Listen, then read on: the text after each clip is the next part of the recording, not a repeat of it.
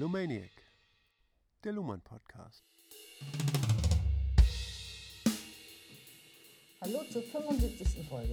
Hier ist Ulrike Sumpfle. Und ich bin immer noch Joachim Feldkamp. Hallo.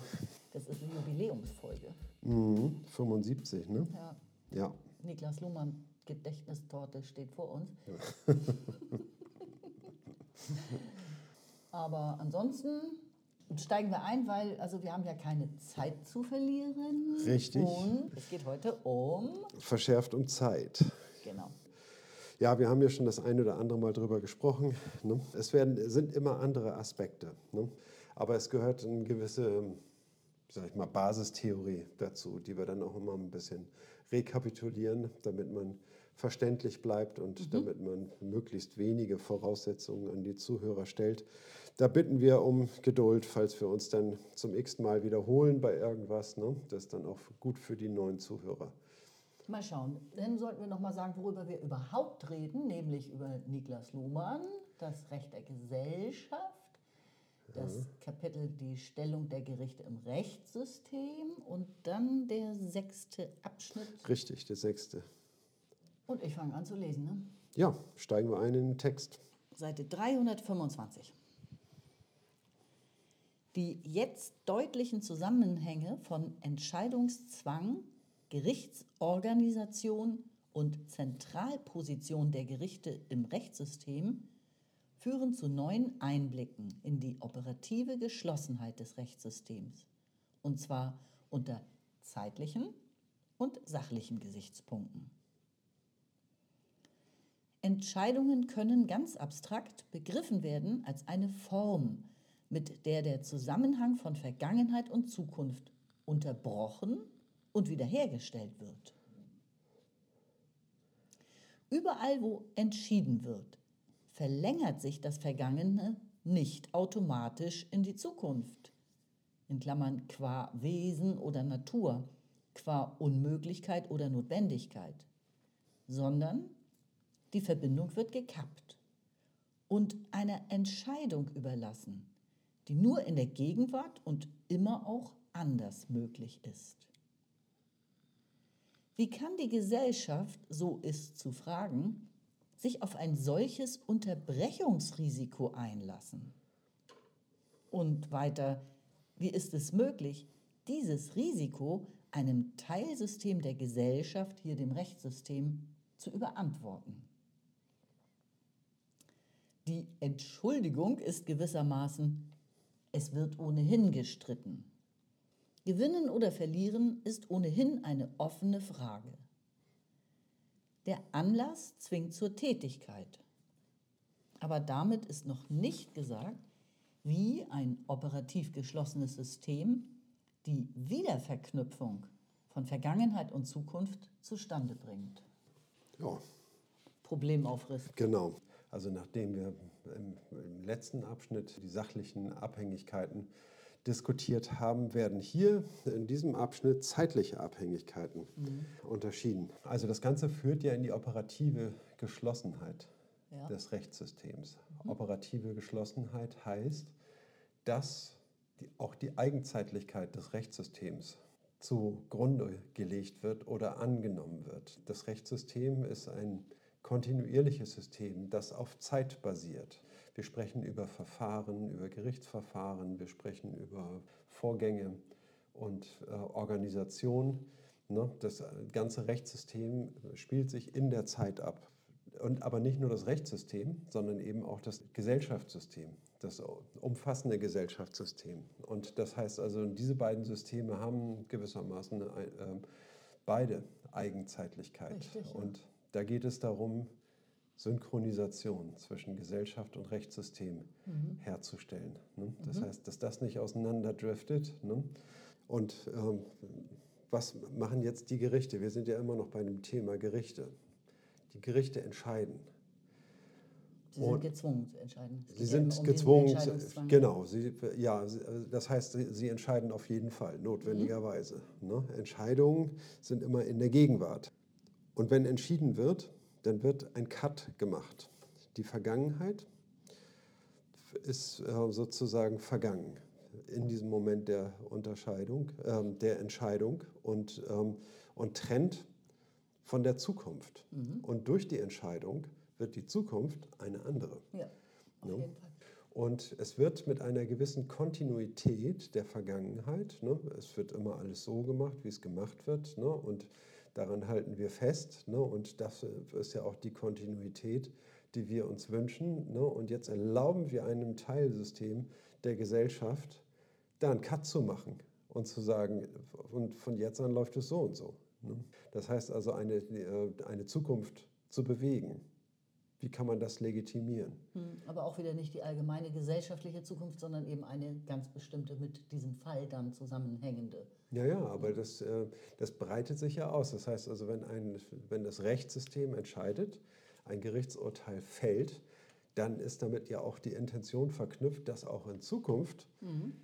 zumindest die Annahme damit verknüpft, ne, dass auch in Zukunft ja. Urteile so und so ausfallen müssen. Ja. Ne? Und damit ist eben auch Zukunft vorgezeichnet.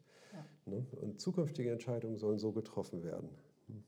Genau. Und es läuft auf jeden Fall auf den Zusammenhang auch hinaus. Ähm, da hat er ja auch Bücher darüber geschrieben, Organisation und Entscheidung.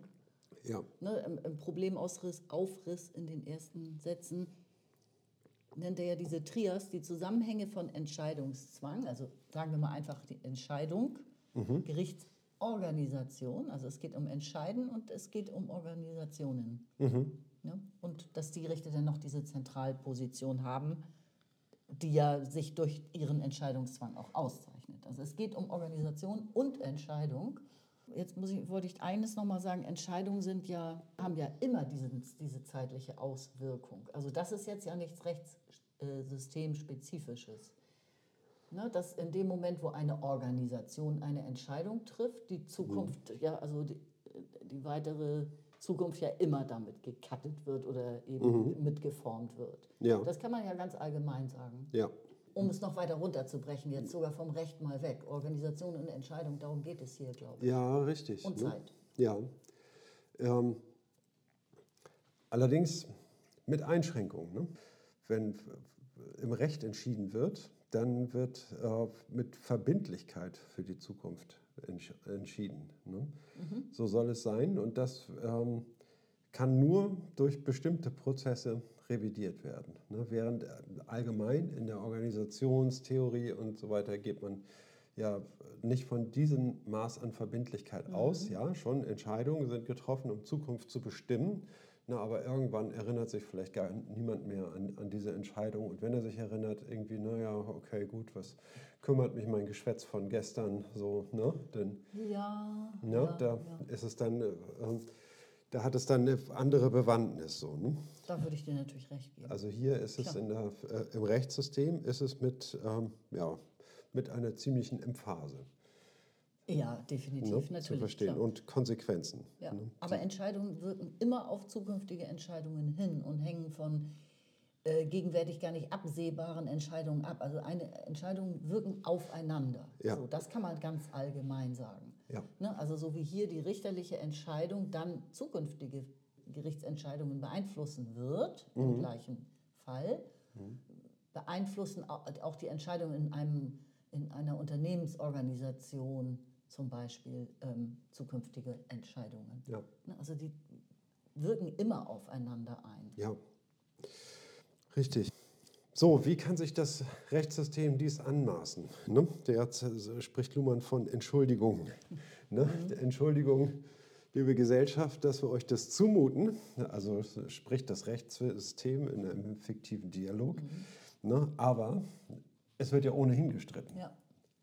Ne? Das heißt also, die Vergangenheit kann sich einfach nicht so fortsetzen, wie sie sich immer fortgesetzt hat. Es gibt ja ohnehin einen Konflikt und äh, man weiß nicht genau, wie es weitergehen soll. Mhm. Ne? Und dieser Anlass zwingt dazu, sage ich mal, ohnehin irgendwas mhm. zu unternehmen. Mhm. Ne? Und dann wäre auch irgendwie, ja, wenn man das dann professionalisiert und das dann dem Rechtssystem vorträgt und es ihm die Entscheidung überlässt, irgendwie, dann ist dadurch ja was gewonnen. So, ja. ne? Das ja, ist das eine Entschuldigung? Weiß ich nicht. Ist eine, jetzt eine rhetorische Umformulierung. Ja. Ich weiß nicht, ob es das so gut trifft. es ist einfach nur der Versuch, etwas zu beschreiben, was so ist, wie es ist, meiner Ja. Meinung nach. Ne? Ja, Aber ich meine, die Frage ist jetzt, der, der wir weiter nachgehen wollen, wie, wie geht das operativ geschlossene System dabei vor, wenn es Vergangenheit cuttet an einem ganz, also einen Punkt macht an einem bestimmten Zeitpunkt auch sozusagen ähm, und dann eine, äh, etwas für die Zukunft formuliert. ja. Ne, wie geht es dabei vor? Und da wollte ich eine Sache noch sagen. Wir hatten doch im Zusammenhang mit dem Verfahren, überhaupt das Rechtsverfahren, hatten wir ja gesagt, du hast ja schon Eigenzeitlichkeit gesagt, ähm, dass aber überhaupt auch die Vergangenheit wird ja auch nur unter rechtsrelevanten Aspekten rekonstruiert.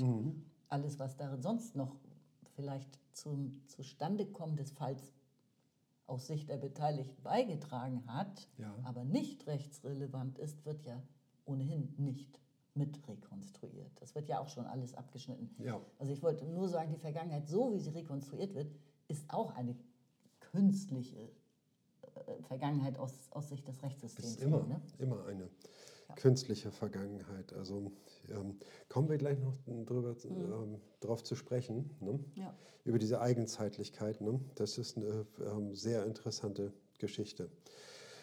Aber gehen wir mal weiter im Text, damit wir jetzt nicht zu viel vorausgreifen. Dann bist du mit Lesen dran.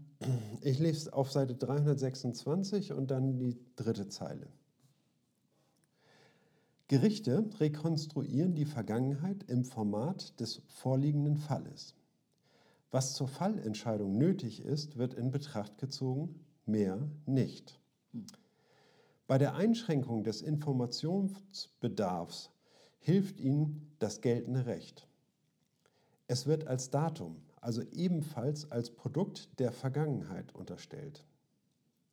Die Idealvorstellung, man könne aus dem Recht die Fallentscheidung deduzieren, würde für die Praxis bedeuten, mit der Vergangenheit allein auszukommen und die Zukunft der logischen Notwendigkeit, Unmöglichkeit zu überlassen. Man könnte die Zukunft errechnen, bräuchte also gar nicht zu entscheiden. Dass dies so nicht geht, ist bekannt. Faktisch sind Gerichte genötigt, eine Zukunft zu entwerfen. Das geschieht im Entwurf von Entscheidungsregeln, an die das Gericht sich auch in künftigen Fällen gleicher Art halten wird. Dies können Regeln der Interpretation von Gesetzen sein, aber auch, wie vor allem im Common Law, Regeln, die aus der Fallabstraktion direkt gewonnen werden können.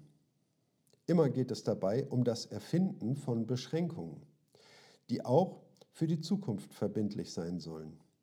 Das heißt, das System wird zeitlich geschlossen, indem die Gegenwart, die ohnehin mit der Entscheidung vergeht, als Vergangenheit einer zukünftigen Gegenwart konstruiert wird. Also die Gegenwart wird als Vergangenheit einer künftigen Gegenwart konstruiert. Die Entscheidung wird modo futuri exacti unter Regeln gestellt und dadurch diszipliniert. Ja, also den äh, ähm, Anfang dieses äh, Absatzes, darüber hatten wir gerade gesprochen, dass da ein Format erstellt wird, wie, auf welche Art und Weise die Vergangenheit rekonstruiert wird. Im Format des vorliegenden Falles, sagt er hier, ausschließlich unter rechtsrelevanten Aspekten. Alles andere wird eben nicht in Betracht gezogen, das haben wir gerade schon gesagt. Und jetzt kommt er schon wieder auf Zeit zu sprechen und sagt, Das ist ja Zeit, Vergangenheit. ähm, ja, aber jetzt also nicht nur, man kann ja einerseits inhaltlich sagen, was recht, äh, überhaupt rechtsrelevantes vorgefallen ist, ne? auch wann dann natürlich, aber auch das äh, bereits geltende Recht, auf das jetzt das Gericht zurückgreift, ist ja datiert. Es wurde auch zu bestimmten Daten hergestellt. Ja. Also ich würde ganz gerne noch mal ganz grundsätzlich zur Vergangenheit etwas sagen. Die Vergangenheit ist, ähm, wie auch die Zukunft, eine horizontische Bestimmtheit. Und zwar ist es nicht so, dass die Vergangenheit, ja, ich meine, es ist schon so irgendwie, dass die Vergangenheit Fakten beinhaltet. Ne? Aber es ist so, dass die Vergangenheit ja nicht immer dieselbe ist, sondern die Vergangenheit, äh, jedes Jetzt, jede Gegenwart hat seine eigene Vergangenheit mhm. und seine eigene Zukunft. Jedes Jetzt wird aus dieser Differenz geradezu konstruiert. Ja, ne? Das ist ja der Konstruktivismus. Ne? Ja, ja, durchaus. Ne? Also das Jetzt wird durch Vergangenheit und Zukunft konstruiert. Die Vergangenheit darf man sich jetzt nicht als einen immer reicher werdenden Schatz, sage ich mal, von, von Fakten mhm. ne, äh, betrachten, ne, sondern ist hochgradig relativ, ne, indem ich von einem Jetzt aus in die Vergangenheit blicke und da scheint mir dieses und jenes und jenes relevant und steht in einer Beziehung zueinander und ähm, das wirkt sich auf meine Gegenwart so und so aus. Und genauso ist es so, dass meine Gegenwart mit Erwartungen verknüpft ist und auf Grundlage dieser Betrachtung, dieses Jetzt, was sich durch meine Vergangenheit in meiner Annahme äh, konstituiert hat, wirft, entwirft ein bestimmtes Bild von Zukunft, was zu erwarten ist, lässt bestimmte Dinge als wahrscheinlich, andere als unwahrscheinlich erscheinen. Und letztlich muss man sagen, hat wirklich jedes Jetzt seine eigene Vergangenheit und seine eigene Zukunft. Ne? Und das ist hier es, ähm, es, ist die Konstruktion eines Beobachters. Ich finde, das Wort fehlt hier noch. Kommt später noch dazu. Ne? Das mhm. äh, ist ein ganz wichtiger Aspekt irgendwie, ne? aber das greift jetzt so ein bisschen äh, voraus. Ne? Also das heißt also, wenn wir sagen, die Gerichte rekonstruieren die Vergangenheit im Format des vorliegenden Falles, dann heißt das irgendwie nichts anderes als das, was sowieso immer mit der Zeit passiert. Ne? Wir verhandeln jetzt diesen Fall ne? und rekonstruieren die Vergangenheit ne? Und zwar mit Dingen, die für diesen Fall relevant sind. Und alles andere lassen wir weg. Ne? Mhm. Genau das ist äh, gemeint, wenn er sagt, er rekonstruiert die Vergangenheit. Okay. Aber jetzt sagt er ja, man hat, also man könnte ja annehmen, was ein Ideal wäre, das würde schon reichen. Rekonstruktion der Vergangenheit, man nimmt dann das Recht mhm. und jetzt könnte man deduzieren, also im Grunde ableiten heißt das, ne, was jetzt entschieden werden muss. Ja. Und das reicht eben gerade nicht, ja. sondern es braucht diese Zukunftsbestimmung. es braucht das Orakel, könnte man ja auch sagen. Ja. Ne? Ähm, es braucht eine möglichst plausible, äh, also Wahrscheinlichkeitsberechnung sozusagen, äh, was, was jetzt getan werden muss, damit ja. es in Zukunft so oder so kommt. Ja. Risikoabwägung, Folgenabwägung, diese Begriffe stehen hier jetzt nicht, aber die hatten wir schon mal genannt. Ja, aber wie rekonstruieren wir das? Ich meine, sowieso ist es ja so, ne, dass äh, wir sitzen ja vor Gericht, weil es eben nicht geht. Ne? Das ist, muss man ja äh, sowieso sagen. Wenn es ginge, genau. dann würden wir gar nicht vor Gericht sitzen. Ja, das ist ne? hochgradig. Dann müssten wir gar nicht streiten. Ne? Wir haben einen strittigen Fall. Ne? Und das ist die Standardsituation für Gerichte. Ne? Die haben nie klare Fälle. Es werden immer nur strittige Fälle mhm. verhandelt, ne? wo man eben nicht klar sehen kann, was als nächstes passiert. Und genauso wenig ist die Zukunft absehbar, wie sie verläuft. Das ist eine Hoffnung, mehr nicht. Es ist aber im Grunde hochgradig fiktional. Und es wird eben, muss eben im Jetzt entschieden werden. Ja. Und dann liegt dann noch dieser hochgradigen Konstruktion des Beobachters, dass äh, jeder Beobachter etwas anderes beobachten könnte. Das, das spielt da alles mit rein. Die Beobachtung äh, ist ja genau das, irgendwie das Zusammenzählen, sage ich mal, der Fakten, die, in der, ähm, die man da in der Vergangenheit sieht. Ne? Ist dann auch die Frage, wie gut, sich die, wie gut die dokumentiert sind, wie gut sie sich wiederherstellen lassen und ob man sie richtig interpretiert. Mhm. Ne? All davon, äh, von all diesen Dingen gibt es eben auch eine Abhängigkeit, die dazu führt, dass man die Vergangenheit so oder so rekonstruiert. Ne? Ja. Das ist eben auch nicht so ganz klar. Und es geht darum, irgendwie eine Synchronisation der verschiedenen Beobachtungsperspektiven herzukriegen. Mhm. Ne, besonders zwischen Kläger und Beklagten eine Synchronisation hinzubekommen und den äh, Fall so zu rekonstruieren, dass beide mhm. den Verlauf in ähnlicher Art und Weise sehen. Ne? Und dann ähm, im Idealfall ja. ne, verstehen irgendwie, ne, warum das Gericht jetzt so und so entscheiden muss. Ne? Und, und auch die Gesellschaft und die, also die anderen Beobachter des Rechtssystems, die internen Beobachter, die anderen Gerichte, die mhm. Gesamtgesellschaft, alle. Das Recht muss beobachtet werden. Wie, wie haben andere Richter in ähnlichen oder gleichen Fällen bisher entschieden? Welche Entscheidungsregeln haben sie dafür entwickelt? Genau. Aber man weiß ja noch nicht mal, ob man richtig beobachtet hat, oder? Vielleicht ist einem auch was entgangen. Ja, Oder natürlich. Man, man, muss es ja interpretieren, wie sie vorgegangen sind und was sie entschieden haben. Und auch darin könnte man sich ja wieder verschätzen. Oder Na klar. Ne? Na, also es ist äh, immer die Frage, welche Aspekte herangezogen werden. Ne? Dafür sind die beiden Parteien, sag ich mal, zuständig zu argumentieren, ne? was für sie spricht und äh, was gegen die anderen ähm, spricht. Und die anderen machen das Gleiche ne? und sagen, was für, äh, für, sie spricht und gegen die Anklage meinetwegen mhm. spricht. Ne? Und auf diese Art und Weise wird angereichert mit Informationen. Ne? Und dann kommt eben auch noch hinzu die Gesetzeslage. Ne? Mhm die auch interpretiert werden muss. Interpretiert werden muss. Da ist ja auch fraglich, welche Gesetze werden überhaupt herangezogen? Möglicherweise entgehen den entscheidende Paragraphen, mit denen sie denselben Fall hätten gewinnen können, die müssen dann herbeizitiert werden. Ja. Ne? Also es ist eine schwierige Situation. Ne? Man muss sich sehr gut auskennen, um da wirklich gut drin zu sein. Ne? Und das Recht ist ja groß. Ne? ja, er hat ja hier noch eine Fußnote dass äh, die Interpretation von Gesetzestexten wiederum, insbesondere im Common Law, oder was hatte er hier angeführt, äh, genau, besonders diskutiert wurde, unter dem Stichwort juristische Methodenlehre auch. Und da sagt er hier in der Fußnote, es fällt aber auf, dass in der Entscheidungsbegründung der Gerichte, ja. dass sie sich dann eher nicht darauf beziehen, ne? auf diese juristische Methodenlehre, wie man nun korrekt ja. Gesetzestexte wiederum interpretiert. Ja, ja, genau. Also weil bei, bei Interpretation ist ja dann eben auch etwas, was dem Richter obliegt, wie etwas zu interpretieren ist. Ne?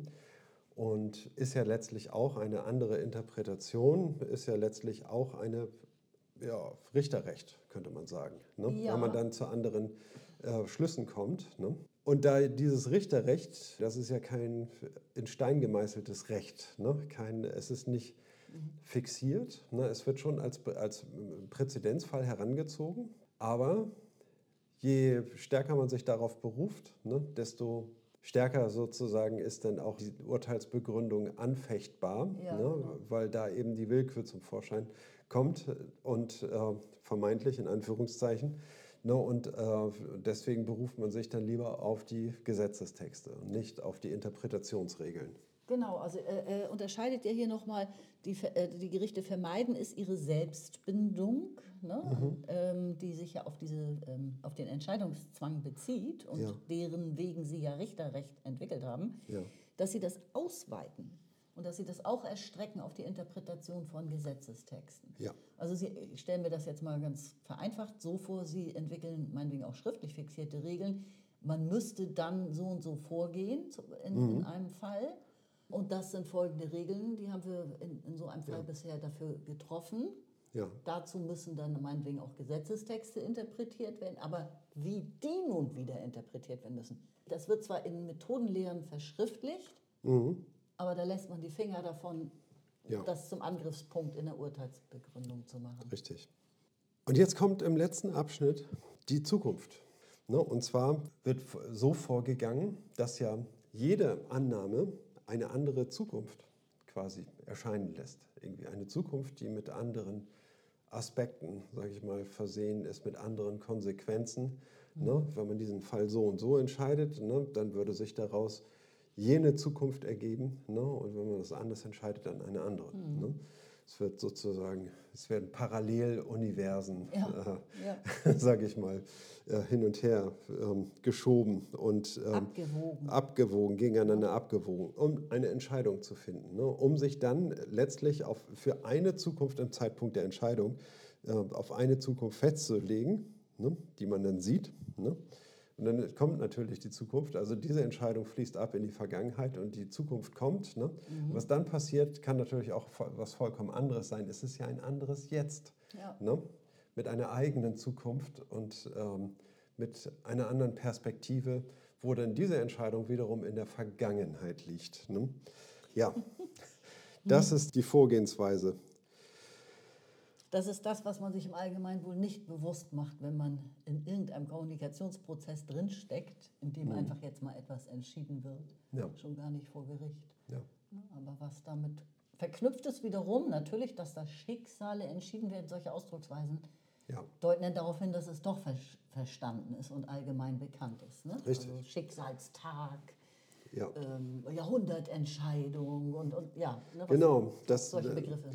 Die werfen dann schon irgendwie, sollen einen langen Schatten vorauswerfen. Ne? Ob das jetzt eine Jahrhundertentscheidung ist, dieser Satz, der kann im nächsten Jahr schon vergessen ja, sein. Ja. ja, klar. Aber das sind Andeutungen, die jetzt eben typisch von, von den Massenmedien verwendet werden, dass man versteht, auch ohne diese Genauigkeit eines Niklas Luhmann, dass es um Zeit auch geht, ne? ja. dass da Zukunft mit geformt wird und gelenkt wird. Ja. Das ist ja, ja, schon bewusst. Im nächsten Abschnitt kommen wir auf den Beobachter. Ne? Da kommen wir auch nochmal auf das Wesen der Zeit zu sprechen. Auf das Wesen in Anführungszeichen. Ja. Ne? Von einem Essentialismus sprechen wir hier natürlich nicht. Das war jetzt eher so umgangssprachlich gemeint. Mhm. Dann lese ich erstmal weiter jetzt? Oder? Würde ich vorschlagen. Ist gut. Okay. Diese Form der Vermittlung von Vergangenheit und Zukunft erfordert eine zweite Zeit, eine in die Gegenwart zentrierte, in ihr konstruierte, mit ihr sich ändernde Zeit. Das ändert nichts daran, dass in der Realität die in sie hinein fingierten Spielräume gar nicht bestehen denn in Wirklichkeit geschieht immer nur das, was geschieht. Und alles, was aktuell geschieht, geschieht gleichzeitig. Eben das zeigt aber auch, dass Zeit, gesehen als Differenz, immer die Konstruktion eines Beobachters ist. Ja, tatsächlich, hier kommt es. Das heißt, dass die Gesellschaft verschiedene Zeitbeobachtungen synchronisieren muss. Und das geschieht unter der Auflage der Einschränkung von Anschlussmöglichkeiten durch Rekursionen. Dies vor allem dürfte, ganz abgesehen von Problemen mit logischer Deduktion, der Grund dafür sein, dass von Gerichten eine laufende Produktion von Regeln für künftiges Entscheiden verlangt wird. Jetzt kommt hier ein Zitat von einem Eisenberg. The function of resolving disputes faces toward the parties and the past. The function of enriching the supply of legal rules faces toward the general society and the future. Das heißt, die Funktion der Streitlösung, der Auflösung von Streitigkeiten, zielt auf die Parteien. Äh, Streitparteien und die Vergangenheit. So, und ganz im Gegensatz dazu steht Folgendes, die Funktion, der, dass immer mehr gesetzliche Regeln entwickelt werden, mhm. äh, zielt auf die allgemeine Gesellschaft und die Zukunft. Ja, wir haben sozusagen zwei Perspektiven. Ne? Das mhm. eine ist, die, die Gerichtsverhandlung soll einen Fall entscheiden. Dafür sind mhm. diese Gesetze gemacht. Ne? Aber Regeln werden dafür entwickelt, eine Zukunft zu gestalten. Ja. Ne? Und richten sich damit mhm. nicht an die Streitparteien, sondern an die Gesellschaft, mhm. ne? die dann für die eben diese Regeln auch gilt, ja. gelten. Stabilisierung gilt. normativer Zukunftserwartungen, ne? die Grundfunktion Richtig. des Rechts. Ne? Und genau. eben auch, oder auch kontrafaktisch, ja. falls es mal anders kommt. Absolut, genau. Also, ja. ja der Schlussstrich, denn also meinetwegen auch in einem historischen Streit, meinetwegen zwischen Völkern oder so. Und wenn es zu einer Aussöhnung kommt und dann kommt es zu Tribunalen oder äh, es muss Recht gefunden werden, wie man denn nach einem Krieg miteinander umgehen kann und so. Und das ist immer natürlich dann für die Zukunft alles. Ja. Also die Vergangenheit muss aufgewühlt werden, aber ja, das ist dann mit die Funktion des Rechts, Zukunftserwartungen zu stabilisieren. Mhm. Spulen wir nochmal zurück an den Anfang von diesem Abschnitt. Ne? Und da heißt es im ersten Satz, diese Form der Vermittlung von Vergangenheit und Zukunft erfordert eine zweite Zeit, eine in der Gegenwart zentrierte, in ihr konstruierte, mit ihr sich ändernde Zeit. Mhm. Wenn ich mit der Zeit jongliere in der Art und Weise, wie es äh, bei Gericht getan wird, wenn es darum geht, einen Fall zu entscheiden, aber mit der Entscheidung eben auch Regeln festzulegen, nach denen äh, etwas entschieden wird und die eben eine Zukunftserwartung ähm, projizieren. Dann muss ich ähm, damit herumjonglieren. Ich habe verschiedene Zeiten. Mhm. Dafür ist es wichtig, dass man einen Schritt zurücktreten kann und sich selbst bei dem, was man tut, äh, beobachten muss. Ne? In der Konstruktion eines Modalfalles, ne? wenn ich sage, du hast gesagt, dass ich gesagt hätte, dass du gesagt hättest und so weiter. Ne? Mhm. Das heißt also, wir brauchen eine Zeit, in der Zeit, wir brauchen eine, eine Reflexion, einen Zeitpunkt äh, jetzt, in dem wir reflektieren, was für Zeithorizonte sich unter diesen und jenen Bedingungen ergeben würden. Und um uns davon distanzieren können, zu können und in einem nächsten Zeitpunkt ein etwas anderes zu projizieren und diese beiden Aspekte miteinander zu vergleichen. Dazu braucht mhm. es eine zweite Zeit. Ne? Das heißt also eine ja, Metazeit, könnte man sagen. Eine, ein, Metazeit ist kein richtiger theoriefähiger mhm. Begriff, nur man muss heraustreten aus der Zeit und auf etwas reflektieren, was dann schon in der, in der Vergangenheit liegt, ne, um diese Vergleichsmöglichkeiten einlösen zu können. Ne. Und das ist genau die Konstruktion des Beobachters. Mhm. Ne. Der Beobachter, der sich selber beobachtet. Und Selbstbeobachtung ist die Voraussetzung dafür, dass so etwas wie ein Beobachter sich konstituieren kann. Also, das heißt, wenn ich eine, eine Beobachtung mache, zum Beispiel ich beobachte irgendwie, dass der Nachbar auf den Balkon heraustritt und eine Zigarette raucht. So, ne? Damit ich aber diese Beobachtung als etwas Faktisches feststellen kann, ne? Ich weiß nicht genau, ob es wirklich der Nachbar war. Vielleicht war es auch äh, ein Freund oder so, der zu Besuch war. Ne? Aber auf jeden Fall äh, sah es für mich so aus. Das heißt, in meiner Wirklichkeit, mhm. damit ich das als Faktum festhalten kann, ist es wichtig, irgendwie, dass ich meine Beobachtung zumindest festhalten kann. Und das heißt irgendwie, ich habe das und das gesehen oder meine es gesehen zu haben ne? und das kann ich festhalten ne? mit einer faktischen Gewissheit. Ne? Kann es dann später mit anderen Beobachtungen abgleichen, mhm. ne? ohne dass ich mich ähm, dabei vertue, ne? weil ich mich nun getäuscht habe, weil es der Nachbar war. Okay. Genau das macht den Beobachter eben aus, dass er zur Selbstbeobachtung in der Lage ist. Ne? Mehr oder weniger, ja. Ja. Mhm, ist gut, mhm. ja. Und der Beobachter erzeugt dabei Zeit. Mhm. Ne? Das heißt also, wenn wir von Zeit sprechen, dann sprechen wir auf gar keinen Fall von physischer Zeit. Ne, was die Physik über Zeit sagt, ist das, was mit, äh, ja, mit dieser Beobachterkonstruktion, ne, das heißt also das, was wir als Zeit erleben, ist mhm. viel mehr das, was wir in dieser Beobachtungskonstruktion sehen können, ist das, was wir als Beobachter als Zeit erzeugen, indem wir nämlich ja, etwas einteilen in, in Momente, die wir erlebt haben, mhm. die etwas höchst Individuelles äh, für uns darstellen. Ne? Und das ist der Zusammenhang von, von Beobachtung und Zeit. Ne? Das, was wir als Zeit erleben, wird durch unsere Selbstreflexion als Beobachter erzeugt. Verschiedene Zeitstellen jetzt, die sind immer durch unsere Beobachtung und Reflexion auf unsere Beobachtung mhm. belegt. Ne? Unsere ja. Zeitstellen jetzt und werden auch als solche erlebt. Ne? Und ob dem irgendwas in der Wirklichkeit entspricht, darüber können wir absolut nichts sagen, okay. ne? weil anders können wir es nicht. Ne? Das ist der blinde Fleck in unserem Denken.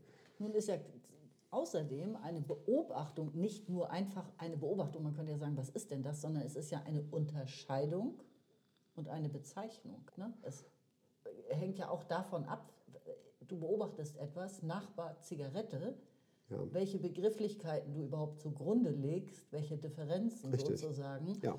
Und man könnte ja sogar auch unterstellen, dass, man, dass das Individuum auch nicht immer mit sich selbst zufrieden sein muss, wie es das beschreibt, was es glaubt, gesehen zu haben. Also ja. damit geht es ja auch schon los. Genau. Bin ich überhaupt in der Lage, das richtig auszudrücken, was ich beobachtet habe? Also es begrifflich richtig zu unterscheiden. Ja. Also das fließt ja also jetzt in einem Rechtsprozess genau. auch nochmal stark ein. Genau. Er sagt hier auch in, in dem Satz, ja, was ist denn das jetzt irgendwie? Ne? Er sagte irgendwie, es verändern wir dadurch denn Gegenwart und Vergangenheit? Ne? Also jetzt so faktisch? Ne? Faktisch also, natürlich nicht. Die Vergangenheit nicht. ist, was sie ist. Die Gegenwart ist, was sie ist. Alles genau. ereignet sich gleichzeitig. Es ist, was es ist. Es geschieht, was, was ja. geschieht ne? in der Zeit. Das heißt also, wir beobachten etwas. Wir erleben wahrscheinlich dasselbe. Ne? Was wir aber anders machen, ist, dass wir andere Unterscheidungen treffen. Mhm. andere Dinge miteinander vergleichen und äh, die Grenzen, sage ich mal, wir, haben, äh, wir sehen dasselbe Bild, ne, aber jetzt fangen wir an, Grenzen in diesem Bild als Konturen wahrzunehmen und dann Gegenstände damit zu konstruieren. Mhm. Und das, da weichen wir voneinander ab. Wir sehen dasselbe Bild, aber ziehen andere Grenzen und, und, und treffen andere Unterscheidungen. Wenn man das jetzt einfach mal räumlich sieht, ist es ja schon perspektivisch so, dass zwei auf dasselbe gucken, zeitgleich. Ja. Aber du, der eine steht rechts und der andere links. Also wenn man das jetzt mal genau. wirklich äh, bildlich sich vorstellt. Genau. Ne? Und der Lichteinfall kann vielleicht eine Illusion äh, erzeugen. Die, der genau. eine sieht etwas, was der andere nicht sehen kann. genau. Der Rorschach-Test irgendwie, ist ein schönes Ding. So, ne? Das heißt also, wir gucken auf ein Bild, was irgendwie symmetrische Strukturen hat. Ne? Und wir sind geneigt, irgendwie in symmetrischen Strukturen immer etwas sofort wiederzuerkennen. Aber was ist das und so? Und da sieht der eine das und der andere das. So, ne? Und das ist der, das macht den Unterschied aus. Wir sehen dasselbe Bild, mhm. aber wir sehen etwas völlig anderes. Ja. Ne? Und das zu synchronisieren, ne? da sind wir ja, jetzt im Film. Ne? Das ist die Aufgabe des Rechtssystems, das für die Gesellschaft zu leisten, ne? diese verschiedenen Perspektiven zu synchronisieren. Du hattest noch nicht den Begriff Form der Anschauung verwendet von Kant. Oh. Ne? Zeit ist eine Form der inneren Anschauung. Die Form der inneren Anschauung, genau. richtig. Ne? Aber ich, äh, zum hundertsten Mal meine Empfehlung ne? von Edmund Husserl, die ähm, ähm, Phänomenologie des inneren Zeitgeistes. Oh, danke, danke. Uh, danke. Ich habe es nicht gelesen, aber ich kenne den Titel. Ja, aber ich habe es gelesen, aber ich habe den Titel vergessen. Verdammt. Na, und da baut Husserl genau diese Logik auf. Na, er nennt es nicht Beobachter, sondern Bewusstsein, was gewisse Implikationen zur Psyche hat. Ne? Und letztlich konnte er diese Theorie auch nicht vollständig in sich begründen und abschließen. Ne? Und das gelingt aber, wenn man statt des Bewusstseins den Beobachter verwendet, der ein reines Wellenkalkül ist. Ne? Das heißt also, der Beobachter konstituiert sich durch ein Beobachtendes und ein Beobachtetes. Mhm. Ne? Und, ähm, und dann kann der Beobachter eben, weil er zur Selbstbeobachtung fähig sein muss, als Beobachtender sich selbst beobachten. Ne? Wobei er das dann sage ich mal, das Beobachtende zum Beobachteten wird. Oh yeah. Yeah, ne? Aber es ist eine Zweistellenkonstruktion, die mhm. aber eine zeitliche Asymmetrie, die Möglichkeit einer zeitlichen Asymmetrie mit sich bringt irgendwie und dadurch, sage ich mhm. mal, er eben seine, seine Eigenzeitlichkeit produziert. Ja, weil man mhm. sich nicht gleichzeitig selbst beobachten kann, genau. während man beobachtet. Genau. Ja, man kann es nur hinterher eigentlich reflektieren, wäre denn der richtige Ausdruck. Ne? Ja. Es geht auch um Logik. Ne? Logik ist ein Mittel, um. Mittel? Ein norddeutsches Mittel mit 3D? also die Logik ist ein, ein Mittel der äh, Synchronisation. Ne? Und zwar, äh, Logik ist eine, bietet die Möglichkeit der Deduktion. Ne? Das heißt, ich habe eine Regel und jetzt wende ich einen Fall darauf an und jetzt kann ich äh, meinen Fall, sage ich mal, durch diese Regel entscheiden und ähm, indem ich entsprechende Fakten aus dem Geschehen ableite und die in, miteinander durch die Regel in Beziehung setze und dann zu einem ja, Resultat komme. Mhm. Ne? Und die Logik bietet die Möglichkeit, Widersprüche in dieser mhm. Aufteilung ähm, aufzeigen zu können. Und jetzt sucht man natürlich immer nach nach widerspruchsfreien Lösungen, ja. ne, die dann sich als Konsistenz, Widersprüche heißt immer irgendwie, ich muss es anders überlegen, so kann es nicht sein, irgendwie, weil dann wäre wär es ja so und so und gleichzeitig so und so. Ne? Also ja. das geht nicht. Ne? Und auf diese Art und Weise, äh, durch die, das Ablehnen von, von Widersprüchen erzeuge ich eine zeitliche Konsistenz. So spielen Logik und Zeit ineinander. Ne? Durch das Ablehnen von Widersprüchen erzeuge ich eine zeitliche Konsistenz. Okay. Mhm. Ja. Okay, aber er sagt ja hier nochmal, aus der Rekonstruktion des Falles und der vorliegenden bisherigen Gesetzeslage und Entscheidungsregeln vorheriger Gerichte und so weiter lässt sich die Entscheidung jetzt immer noch nicht logisch ableiten, differenzieren. Richtig. Man muss diese Zukunft auch noch zusätzlich konstruieren, entwerfen. Genau, ja. hat, er, hat er hier diesen Ausdruck schon? Da musste ich ja an Design denken und an ja. Malen und an Kunst, genau. an Fiktion, an ja. Schreiben. Also entwerfen ist ja was Kreatives. Ja. Ne? Zukunft entwerfen. Ne? Ja. Und warum eigentlich? Damit das Ganze glaubwürdiger wird die Paradoxie ver, äh, verborgen bleibt, dass das Richt auch mit Hilfe seines eigenen Richterrechts entscheidet, zur Entscheidung ja. kommt, oder? Also vor allen Dingen deswegen, weil äh, Stabilität, ne? das ist das, was wir, was wir brauchen. Ne? Wir müssen uns, sage ich mal, auf bestimmte Dinge verlassen können, ne? damit wir in die Zukunft planen können. Mhm. Meine Zukunftsperspektiven zerplatzen wie Seifenblasen, wenn die Voraussetzungen nicht mehr gegeben sind, wenn die Gesellschaft destabilisiert wird, irgendwie, ne? wenn es bestimmte Produkte plötzlich nicht mehr zu kaufen gibt, wenn überhaupt viele Dinge nur noch schwer zu beschaffen sind. Also deswegen meinst du, ist dieser Zukunftsentwurf notwendig? Da ja. geht es um diese Stabilisierung der, der Gesellschaft. Der, Erwartung. der Gesellschaft, ja. No, ne, und die äh, Synchronisation, es passiert ja alles gleichzeitig, sage ich mal irgendwie. Ne? Morgens um 6 Uhr ne? Geht die Sonne auf und dann äh, macht auch schon der Bäcker auf und der äh, Supermarkt und die Bank ja, die kommt dann um acht irgendwann hinterher und, ähm, und das Leben spielt sich immer nach gewissen Regeln ab. Und diese Synchronisation ist, sage ich mal, durch Regeln geleitet und ist von diesen Regeln abhängig und hat sich dann aber selbst daran, danach justiert. So. Das ist eben Gesellschaft, diese Art der Synchronisation. Mhm. Das Rechtssystem hilft der Gesellschaft dabei, diese Synchronisation immer wieder herzustellen. Okay. Mhm dann haben wir, glaube ich, wirklich diesen Absatz durchgesprochen. Dann lese ich doch einfach mal weiter. Auf Seite 327, ja, so oberes Drittel, ne? Unter sachlichen Gesichtspunkten fällt auf, dass nur die Gerichte die Aufgabe haben, die Konsistenz der Rechtsentscheidungen zu überwachen. Dies geschieht im Modus der Beobachtung zweiter Ordnung. Wir haben darüber gesprochen im Modus der Beobachtung von Rechtsentscheidungen, sei es von Gesetzen, sei es von Verträgen, sei es von Gerichtsentscheidungen, die ihrerseits das Recht beobachtet hatten. Der Fachterminus dafür heißt Interpretation. Auch bei Überlegungen zur Gesetzesgestaltung oder zur Vertragsgestaltung spielt zwar die Interpretation des geltenden Rechts eine Rolle, aber nur, um die Grenzen des Gestaltungsspielraumes ausfindig zu machen. Gerichte interpretieren in einem anderen Sinne, nämlich argumentativ, um die Ratio ihrer eigenen Entscheidung darzustellen. Die Ebene der Beobachtung zweiter Ordnung wird hier benutzt, um zu testen, wie weit sich Konsistenz der bisherigen Beobachtung des Rechts mit Einarbeitung neuer Informationen oder mit Präzedenzänderungen kombinieren lässt. Und wenn die akademische Lehre und Forschung in Rechtswissenschaften sich ähnlich bemüht, dann im Sinne einer Rekonstruktion richtiger Rechtsentscheidungen durch die Gerichte. Trotz wiederholter Bemühungen hat sich keine überzeugende juristische Gesetzes Gesetzgebungswissenschaft entwickeln lassen. So sehr Juristen und Nichtjuristen wie Jürgen Habermas noch heute daran festhalten, dass das Gesetz die Basis für die Rationalität aller Rechtsentscheidungen sei. Mhm. Tja, armer Jürgen Habermas.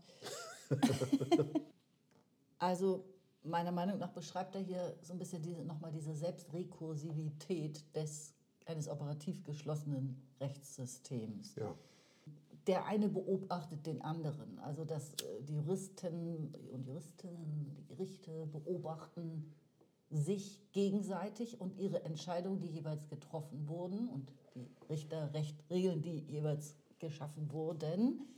Und man muss auch bedenken, dass die Regeln, die man jetzt beobachtet, wiederum schon früher andere Regelentstehungen und so weiter beobachtet hatten. Mhm. Also man könnte ganz einfach sagen, der eine, alles beobachtet sich gegenseitig mhm. mit Lücken darin.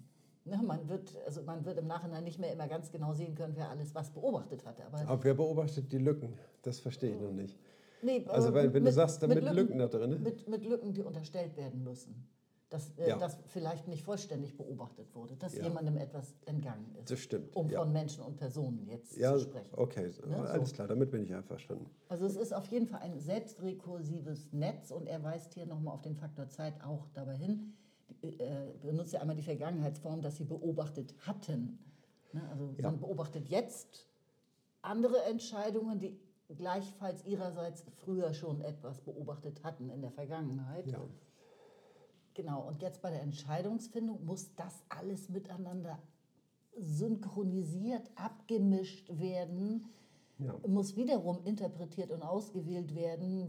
Wovon lässt man sich jetzt beeindrucken, wovon weniger oder was Mhm. will man im Moment, meint man, für zweitrangig halten zu können? Was stellt man in den Vordergrund? Ja. In welcher Reihenfolge begründet man und so? Und er Ja. sagt, dass es hier auch einen Unterschied gibt in der Argumentation, nämlich, dass das Ja. Recht konsistent argumentieren muss.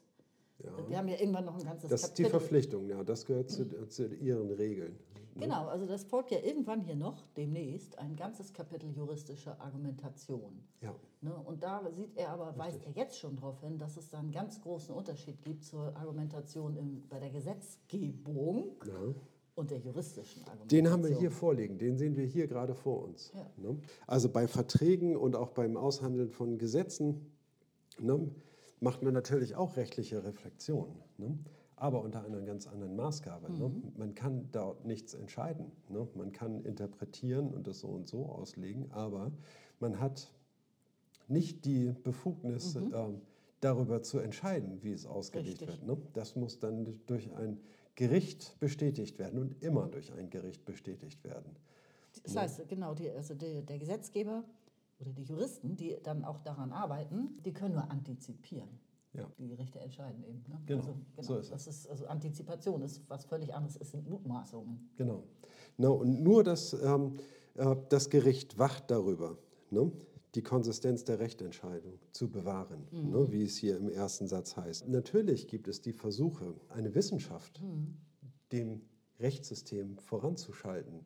Ne, dann würde da Entscheidendes ja dort passieren irgendwie. Wenn damit dann äh, in dieser Wissenschaft werden dann Juristen ausgebildet, ne, die dann ihre Wissenschaft anwenden. Ne. Das funktioniert aber nicht. Ne. Das heißt also, die ähm, Fortbildung geht im, nach der Ausbildung eigentlich sofort weiter oder fängt überhaupt erst an, ne, weil man immer wieder die Erfahrung macht, irgendwie, aha, ne, das funktioniert so nicht irgendwie. Ne. Die Gesetze geben nicht genügend her. Ne? Die Zeiten haben sich geändert, irgendwie die Theorien müssen überarbeitet werden. Ne? Und das ist die Standardsituation. Und das Gleiche gilt für die Gesetzgebungswissenschaft. Ne? Ne? Er, er zitiert das Peter Noll, der hat sich lebenslänglich damit beschäftigt, äh, Ja. Fußnote 60, Rheinbeck 1973, Gesetzgebungslehre. Mhm. Ne, Summe seiner, einer lebenslangen Beschäftigung mit dem Thema Gesetzgebungslehre. Mhm. Und noch ein anderer, Hermann Hill, ein- der hat geschrieben Einführung in die Gesetzgebungslehre in Heidelberg 1982. Und dann finde ich interessant, weist er hin, es gab eine Verschiebung der Ja. Mhm. Problematik, eine Rechtswissenschaft aufstellen zu wollen, hin in Richtung Rechtspolitologie. Mhm. Die Gesetzgebung ist eben etwas Politisches Ja. und nicht etwas Rechtliches, Ja. könnte man sagen. Sie wird Genau. mit den Mitteln des Rechts erschaffen, Ja. aber es ist, äh, dem liegt ja Ideologie zugrunde, Ja. etwas Politisches. Genau. Also das, was auch in, den, äh, in der Wissenschaft selber ja passiert ist. Ne? Die Wissenschaften ja, machen sich zum Ziel, die Wahrheit zu ergründen und die Zukunft zu antizipieren. Ne? Das ist die Intention, die Zweckmäßigkeit, sage ich mal, die einer Wissenschaft unterstellt ist. Ne? Und, aber ganz entscheidend geht es um die Erkenntnis der Wahrheit. Ne? So, da hat man daran äh, ein paar tausend Jahre rumgeforscht. Irgendwie nun glaubte man irgendwie, ja, Ende des 20. Jahrhunderts, dass man die Nuss jetzt fast geknackt hat. Es fehlt noch ein bisschen was. Ne? Und mit der Relativitätstheorie hat man sich schon ganz weit vorne gesehen. Irgendwie. Und dann aber dieses Konzept der Wahrheit, das ist dann allen um die Ohren geflogen. Ne? ein- Eine Wahrheit gibt es nicht. Wer sollte, was sollte das sein? Ne? Wessen Wahrheit sollte das sein? Ne? Es kommt eben das Subjekt was sozusagen das Mittel der Erkenntnis ist. Ne? Das lässt sich nicht mehr als theoretisches Konzept tragen. Ja. Ne? Es muss ähm, bereinigt werden. Ne? Subjektivität gibt es nicht jetzt. Ne? Und das heißt also, wer, äh, welche Wahrheit soll nun erkannt werden? Ne? Wessen Wahrheit? Es gibt ähm, acht Milliarden Wahrheiten. Nur mit jeder Geburt eine neue dazu. Ne? Naja, ich de- denke mal, die künstliche Intelligenz wird das dann für uns regeln. Ach ja, stimmt. Na, aber Und genau das Gleiche passiert hier eben ähm, im Rechtssystem. Ne? Man denkt, dass, es, ähm, dass man das doch durch eine Wissenschaft irgendwie äh, gerade rücken könnte ne? und äh, eine Rationalität raushauen kann, die, die sich immer anwenden lässt und so auch zu einem mehr oder weniger fixierten Gesetz kommen müsste, ja, was dann den Zeitgegebenheiten angepasst werden muss, aber immer nach festen Regeln wiederum neu angepasst wird. Ne? Und das funktioniert leider nicht. Es ändert sich immer alles. Es ist nichts fest. Ne? Und das ergibt sich eben aus, dem, ja, aus der Zeit. Ne? Mhm. So, und Habermas hatte auch daran festgehalten oder hält daran fest, dass das Gesetz die Basis für die Rationalität aller Rechtsentscheidungen sei. Das Gesetz. Die Gesetzgebung. Der Gesetzgebungsprozess, sagen wir mal so. Also im Grunde übersieht Habermas dann die Zeit und das Richterrecht und die Selbstbindung an den Entscheidungszwang und ja. die Notwendigkeit von Gerichten auch für die Zukunft eben Verhaltenserwartungen zu stabilisieren und darum Entscheidungen zu treffen, die letzten Endes Fiktionen sind, weil ja niemand genau weiß, was, wie es kommen wird. Fiktionen, Utopien. Ja. Ne? Ja. Utopien sind es, ne? das trifft es, glaube ich, am besten. Das widerspricht dieser gesellschaftlichen Dynamik, ne, die Luhmann beschreibt. Das äh, widerspricht der Praxis, die man im gerichtlichen Alltag erfahren kann. Letztlich ist es so, dass diese Dynamik in einem Rechtssystem nur so verstanden werden kann, irgendwie, indem man wirklich irgendwie diesen Prozess, der dort passiert, hin und her projiziert zwischen Gesellschaft und Rechtssystem. Was soll das Rechtssystem leisten? Ne? Es entwickeln sich eigene Kommunikationssysteme, die auch sich abisolieren müssen vom Rest der Gesellschaft, mhm. damit sie ihre eigene Rationalität weiterentwickeln können, um sich für ihre Funktion, so gut es geht, zu präparieren, ne, ja. alle Widersprüche aus, aufzulösen. Das Und, ist ja das Dilemma, ne, in dem wir heute stecken als moderne ja. Gesellschaft, die Hyperkomplexität, die dadurch entsteht, mhm. dass die Ausdifferenzierung immer rasanter voranschreitet und eben nicht nur die Wirtschaft, sondern auch zum Beispiel das Recht und die Wissenschaft und das Bildungssystem und so weiter, das politische System alle ihre inneren Logiken haben, ihre Codes und sich ausdifferenziert haben ja. und, und, und immer weiter ausdifferenzieren. Und miteinander teilweise hakt es dann ne? ja. in, in, der, in der Kopplung, in der strukturellen Kopplung sozusagen. Ja. Aber ähm will nur noch mal sagen, und äh, um, sage ich mal, für mich irgendwie diesen letzten Satz noch mal äh, zu interpretieren. Ne? Man kann es dabei nicht bewenden lassen, zu sagen, Gesetze sind die Basis für die Rationalität aller Rechtsentscheidungen. Mhm. Das stimmt. Was sind die Gesetze? Ja. Ein Buch? Nein, das ist, äh, dieses Buch ne, hat gesellschaftlich überhaupt nur eine Relevanz, ne, indem es gelesen und zitiert wird, indem es äh, aus Buchstaben und Druckerschwärze reale Kommunikation gemacht wird und das, was in diesem Buch steht, eingeflochten wird in die Kommunikation. Ne, das Entscheidende ist, dass man das Rechtssystem beobachtet, ne, die Operation des Rechtssystems beobachtet, die Dynamik des Rechtssystems und die ähm, Institutionalisierung. Ne, all das ähm, ist äh, viel tragender und bedeutender, mhm. während, wenn man das so sagt, die Gesetze sind die Basis für die Rationalität aller Rechtsentscheidungen, ja, dann ist es eine Idealisierung, mhm. die zu einer Utopie gehört, wo vieles nicht gesagt werden braucht, weil es ja eh klar ist. Ne? Ja, vor allem, und, ich meine, das verkennt ja in meinen Augen völlig, thematisiert wird, völlig die soziale Funktion wiederum der Politik, die laut Luhmann ja ziemlich schnörkellos ist. Das ist Bereithalten von Kapazität mhm. für kollektiv bindende Entscheidungen. Ja. Punkt. Und dieser Apparat schafft die Gesetze. Und das alles unter der Maßgabe, dass er gewählt werden muss in Demokratien. Ja. Das sind die Gesetze, die wir geschaffen haben. Eine andere Lösung wüsste ich jetzt auch nicht. Ja, ich, das mhm. Äh, ist ja alles nicht wertend gemeint es ist ja auch keine Wertung, wenn man sagt, das, was das Gericht macht, ist teilweise höchst hochgradig fiktiv oder so. Ja. Ne, es, es geht ja gar nicht anders. Genau. Das ist ja nur eine Feststellung. Genau. Aber jedenfalls sehe ich da jetzt nicht so viel Rationalität, gerade im politischen System ja. nicht, wie hier jetzt unterstellt wird. Ne? Also wenn man genau. jetzt so das äh, Grundgesetz nimmt oder so, ja, mit Sicherheit wurde da ganz äh, besonders scharf dran gearbeitet, das so ja. rational wie möglich zu machen. Mit Sicherheit ist das nicht vergleichbar mit einer schnell getroffenen äh, Gesetzesänderung heutzutage, genau. die irgendwie im, hier um die Ecke passiert oder so. ne? Ja, ja. Regional oder so. Natürlich, das sind ganz verschiedene Qualitäten und so. Genau.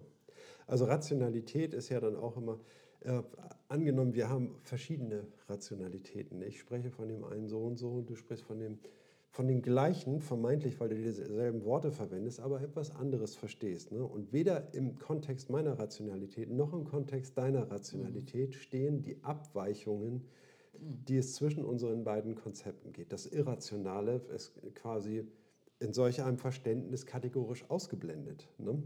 Das wird äh, nur fallweise dann abgearbeitet, aber nicht grundsätzlich als ein Problem, sage ich mal, mit Ja, ja. Dieser Begriff wird, mit dem, der wird inflationär auch gebraucht. Ne? Man unterstellt einfach, man wüsste denn schon, was das überhaupt sei. Ne? Ja, Unser aller Rationalität sozusagen. Die gibt es natürlich auch nicht. Ist ja nein, logisch wiederum, wenn man sich mit Luhmann beschäftigt. genau. Dann haben wir den sechsten Abschnitt. Oh, und beim nächsten Mal, ich sehe gerade das erste Wort von dem siebten Abschnitt heißt die Göttin der Evolution. Hat offenbar Mut gehabt. Oh ja, da freue ich mich jetzt schon drauf. Evolution liebe ich ja so als Thema. Ja, dann, Wir arbeiten uns jetzt vor und danach geht es dann tatsächlich in die juristische Argumentation. Ist das richtig? Ja. genau. Wir haben jetzt zwei kleine Abschnitte noch und dann ähm, geht es über ins nächste Kapitel. Ja, da freue ich mich auch wirklich schon sehr drauf. Juristische Argumentation. Argumentation, das Ja. ist spannend. Man führt, merkt auch schon, wie es so in diese Richtung geleitet wird, ne, zum Thema hin. Ja, genau. Er droppt schon mal ein paar Keywords. Richtig. Alles klar. Soweit für heute. Liebe Zuhörer und Zuhörerinnen, was ich jetzt ganz von mir alleine gesagt habe und diverse, bitte natürlich auch mit dabei. Okay. Bis zum nächsten Mal. Tschüss. Tschüss.